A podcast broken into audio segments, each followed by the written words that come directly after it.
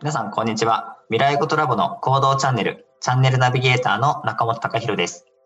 このチャンネルでは、考えながら働くをキーワードに、浜田先生と一緒にざっくばらんにお話ししていきます。第3回は、令和の子供たちにとって本当に必要な教育とはというテーマでお送りしていきたいと思います。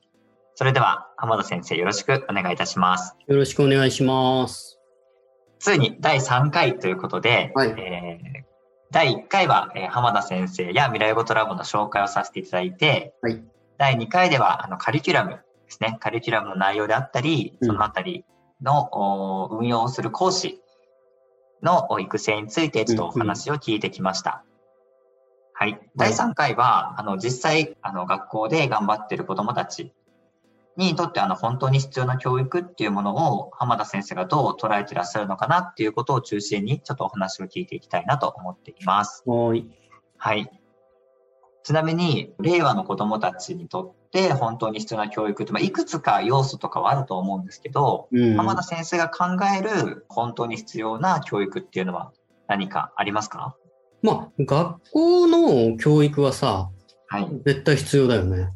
ああ、そうですうね。ん。学校で学ぶことって、要は子供の世界うん。を広げるっていうことだからさ、はい。うん。よくなんかね、学校でこんなの習って何の役に立つんだよみたいな話あるじゃ ん。ありますね。あるよね。こんなの絶対使わないよみたいな、あるじゃん。うん。だけど、無意識に使ってたりとか、うん。それから、その道のプロフェッショナルはにい途中からなりたいって思ったりうんするときにさ、ベースがないとなれないわけよ、当然。あだから一通りのこと、体育俺得意じゃないっていう子も、あ、はもしかしたら途中からさ、い。うん。すっげえ100メートル走9秒とか目指せる子になるかもしれな いじゃん。わかんないけど。確かに。あれですよね、あの、僕なんかだと、例えばあの、小さい頃からずっと美術とうん図工が嫌いで、うーん。今でもこう、ニトリの組み立てるのすらうん。間違えたりするんですけうど、ーん。でももしかするとわかんないってことですよね、途中から。そうそうそうそう。うん。うん。まあ逆もありきだよ。例えば、僕は小2ぐらいまでは絵が上手かったらしいのよ。い。えうん。なんかはい普通になんかに出したら入賞みたいな、まあ普通の、普通に賞は、なんかをもらえてたらしいのね。ー、はい。でも今めちゃめちゃ下手じゃん。すごい下手ですよね。 うん。はまあ、キュビズムなんだけどね、僕の 絵は。とにかく遠近感を表現できない、僕の絵はね。い。確かに。うん。全部がこう、ペタッとされてます。そう。うん。だからまあ、なんか、子供の時得意だったはずのものが失われていくっていうパターンもまあ、当然あるけど、うん。う。ん。でもまあ、それはそれじゃんっていうう。うんん。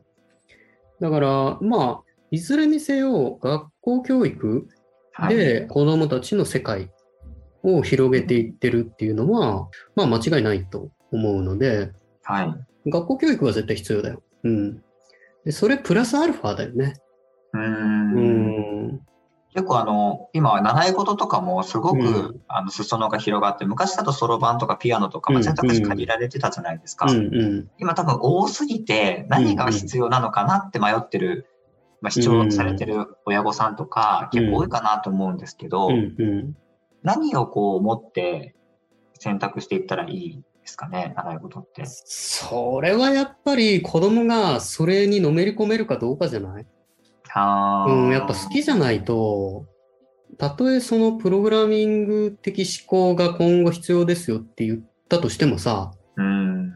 内面から湧き出るものを表現するのが得意な子とかうん。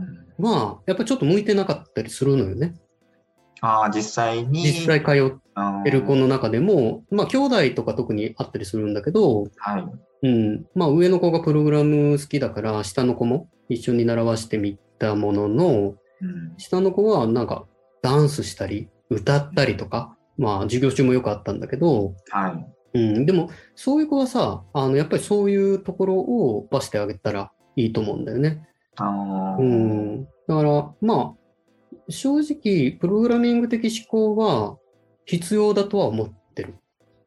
何をするにしてもね。それがスポーツ選手であろうが何であろうが、やっぱり頭を使わないことって絶対ありえないから、はい。うん、プログラミング的は執行はまあ必要だとは思ってるけど、でも、まあ、習い事はやっぱり子供が楽しめるっていうことうん。は第一じゃないかなとは思うけどね。あーじゃあ、子供、親がこう、どうさせたいかっていうことよりも、うん、子供がやっぱりどうしたいかっていうことの方が大事かなっていうことですかね。そう。ただまあ、それもさ、やってみないとわかんないじゃん。ああ、確かに。そうはい。だから、親がこれやらしたいっていうのがスタートでも全然いいと思うんだよね。う。うんん、で、やらしてみたら子供も、これすごい好きってなったら、どんどうんんどんどんその能力を伸ばしてあげればいいかなとは思うけどね、もちろん。スポーツ選手とか多いですもんね。あの、上の子に釣られて下がやってたら、そっちが上手くなっちゃったっていう。そうそう。う。うん。まあ、何でも、まあ、これ子供に限ったことじゃなくてさ、はやい。ってみないとわかんないのよ。あうーん。で、特に大人になればなるほどさ、うん。こう、もうチャレンジすること自体がうん。苦手意識があったりとかさ、はい。うん、そういう風になっちゃうから、うん。子供の時から何でもチャレンジするっていう思考習慣にしてあげた方が、そりゃ後々楽だろうなとは思うね。ああ、じゃあそしたら、論理的思考はもちろんあった方がよくて、うん。で、さらには、あの、そのチャレンジするっていう思考習慣が、うん。まあ、令和の子供たちにとって必要なスキルの一つ。うん、そりゃ必要だよね。ううんん。あとやっぱりその、まあ、プログラミング的思考ってさ、一応その定義上はさ、まあ思考力とかさ、判断力、表現力等をまあ育てるとかさ、はい。だから、こう学びに向かう力、人間性等みたいに、うん。まあ一応こう政府の資料とかには載ってるんだよね。はい。で、プログラミング的思考っていうからにはさ、はい。当然一番の近道はプログラムを学ぶことなのよ。あうん、ーそれはもう間違いない。うん、プログラミング的思考って言っちゃってんだからね。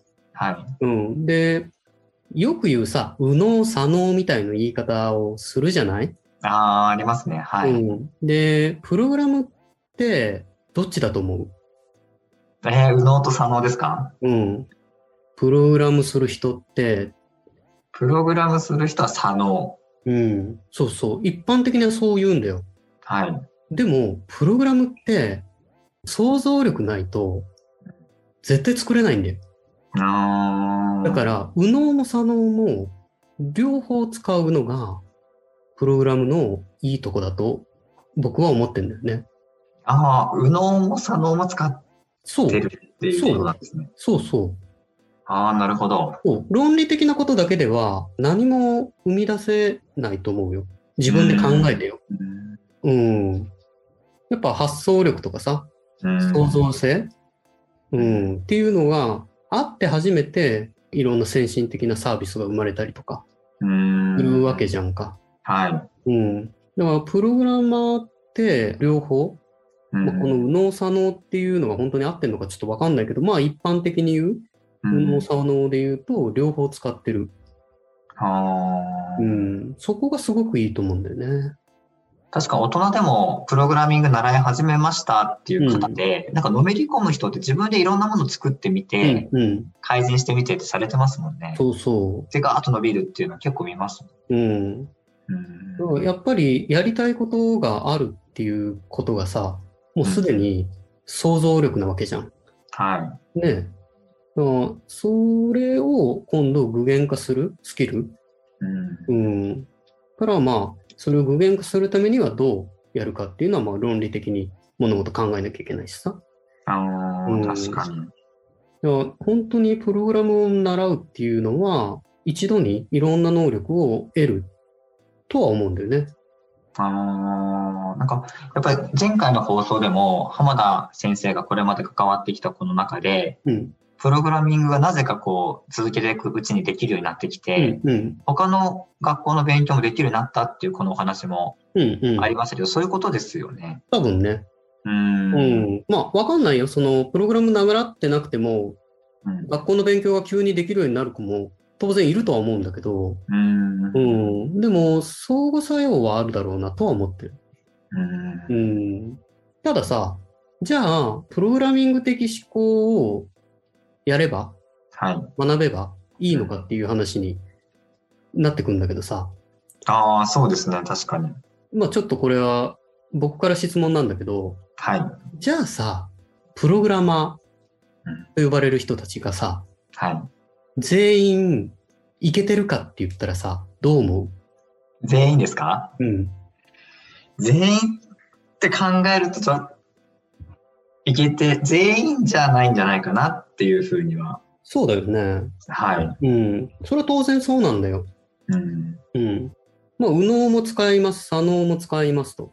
うん。まあ、論理的思考も、思考力もありますとか。うん。うん。スキルの部分で言うと、はい。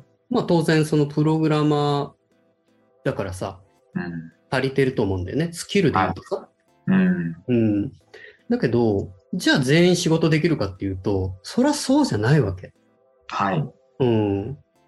で、それはやっぱり身につけてないうん。思考習慣、もしくは、まあ間違ったっていう言い方もどうかと思うけど、まあ間違った思考習慣うん。のまま大人になっちゃってんだよね。あーでこれはさ、前回とかにも言ったと思うんだけど、はい。要は、自分で問題解決できないのよ。あうーん。っていうパターンが一つ。はい。で、もう一個深掘りすると、はい。問題があるんだけど、問題を分解する能力がないのよ。問題を分解する能力って、例えばどんなことでしょうか例えばさ、こはう会議とかうん。しててもさ、会社で、はい。問題が本当は3つぐらい分解できることをさ、うん。みんな一色単に考えるわけ。あーで、その問題っていうのは、例えば切り口で言うと、時間、うん。この時間のスパンで考えたときに、この問題は1ヶ月のスパンで考えなきゃいけない問題。この問題は1年のスパンで考えなきゃいけない。この問題は5年のスパンで考えなきゃいけない。っうん。ていうような問題を一気に考えようとするから、収集つかないのよ。とか、もしくは関わる人間の立場だったりとか、はい。影響を与える数はい。とか、問題ごとに違うはずなのよ。はい。はい。はうい。ん、にもかかわらず、一度にその問題を考えようとするから、うん。問題って解決しないのよ。だからよく会議でさ、1はい時間もかけて結局何も決まらないとかあるじゃん。ああ、よくありますね。うん、はい。決まるわけないのよ、だって。決めるものをだって分解してないんだもん。あなあ仕事柄さ、いろんなはい企業のさ、まあ、この間も言った会議参画してさ、あ。はい。話こう聞いてるとさ、すごい違和感を感じるわけ。はい。で、そこピンポイントで指摘するとさ、うん初めて気づくみたいなのよ。うーん。みんなハッとした顔するから、はい。いやもう本当にさ、考えてるって いう。このチャンネルのタイトルにつながりますね。 の考えましょうねっていう。だってさ、10人もいてごらんその会議に。うん。う1時間でさ、どんだけ経費かけてるのっていう話を。ーん。で、解決しなかったりするんだよ、普通。はい。もったいないよね。うーんう。ん。いや、やよっぱくり、ありますよね。よくあ会議るよもね本当に決まらないっていう。うん。それはそうなんだよ。問題がそこに混在してるのにもかかわらず、やっぱり一気に解決しようとするからね。うーん。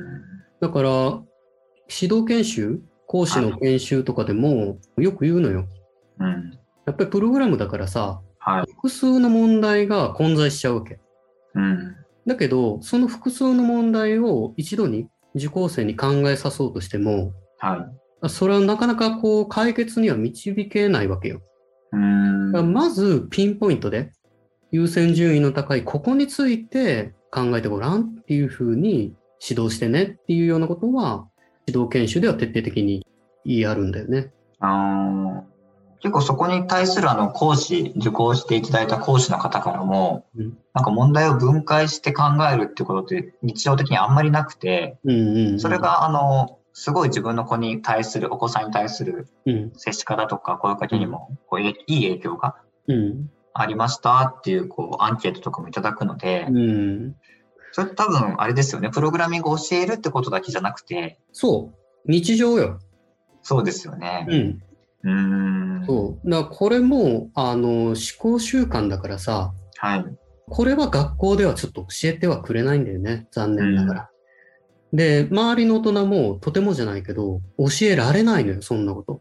うーん。だってそんな風に育ってないから。そうですね。そう。だからこそ、うちに通ってる受講生たちには、その思考習慣を身につけてもらいたいんだよね。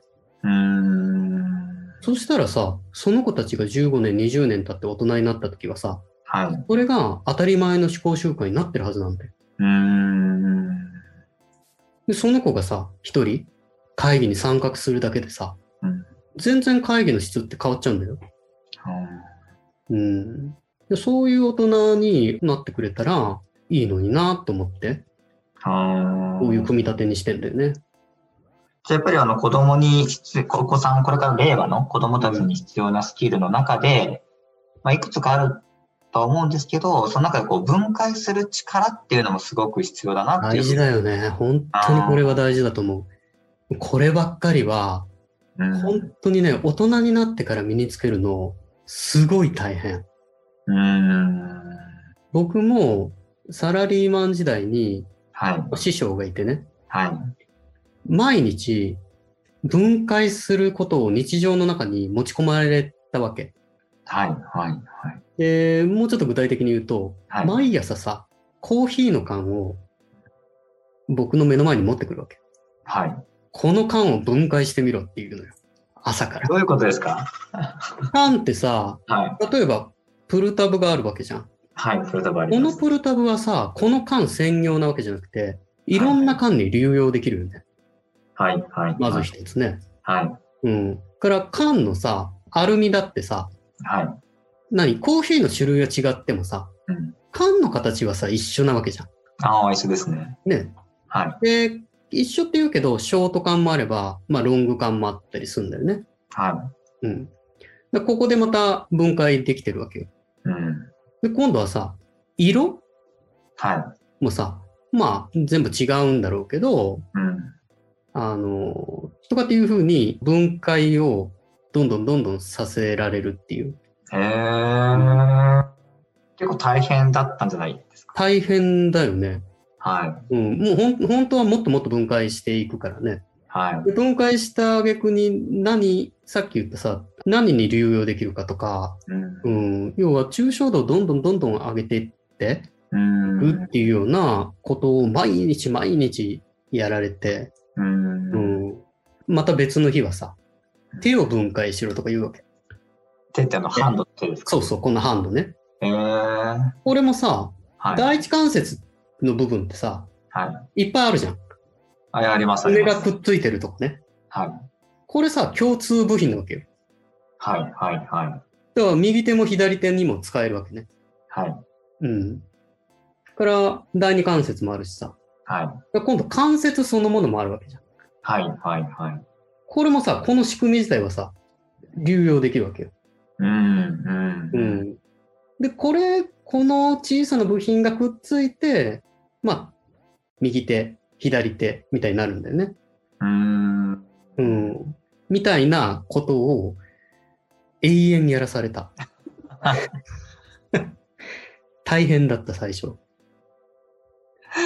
あじゃあその抽象化をして、うんさらにこうどういうことに利用できるかってこう具体化してっていうことんを。んそうそう訓練をさ行っれたてりた来たり行ったり来たりするの、うーだかんら研修でも質問の仕方、うん。に対しても抽象度の高い質問の仕方とうん。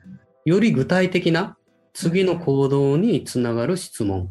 うん。これを切り分けなさいっていう指導をするんだよね、講師には。うん。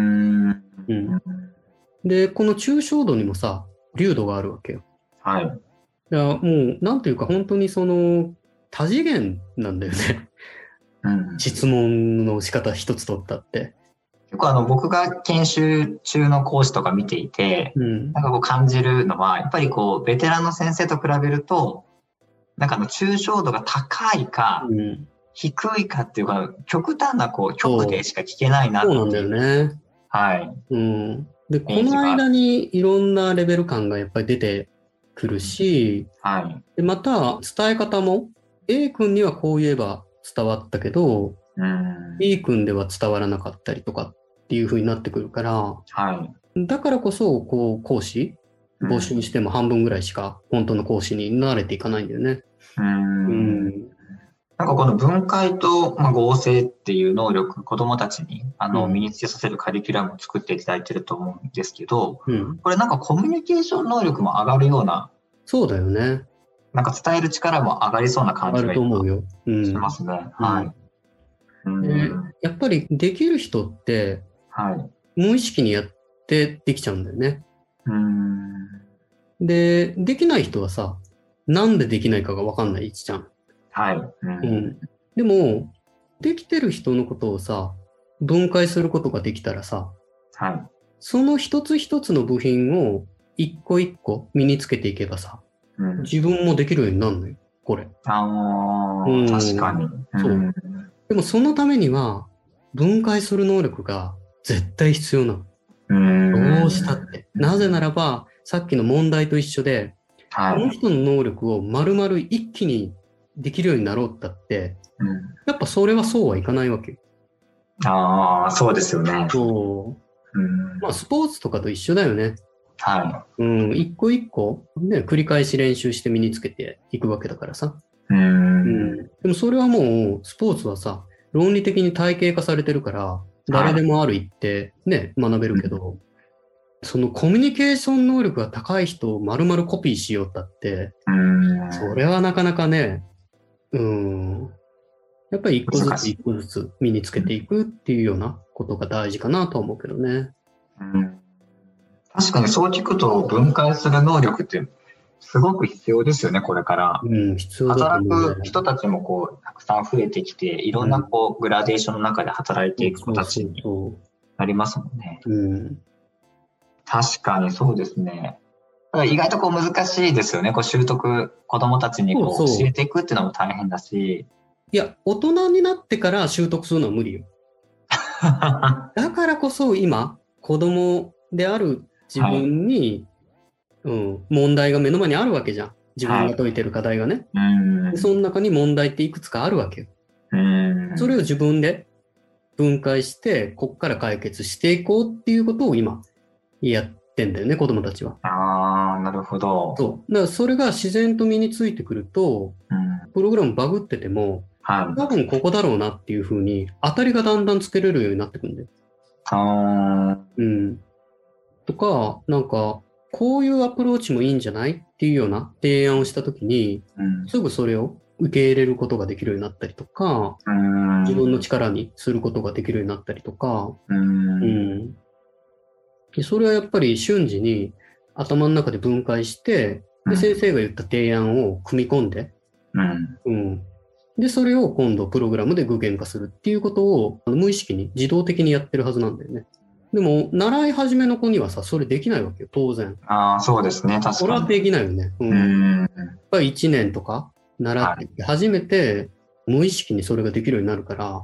うんうん、だからそこをやっぱ、うん、強化してあげたいなっていうのはあるよね。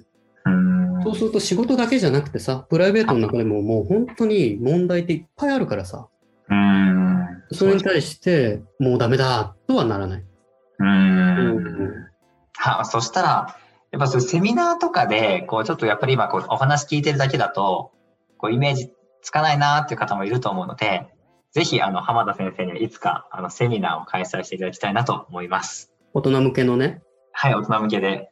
はい、子供たちの場合はぜひあの未来語トラボにご入会いただいて通ってもらえれば、能力つくと思いますので、ぜひ体験の方からもできますので、ホームページを探してアクセスしてもらったらと思います。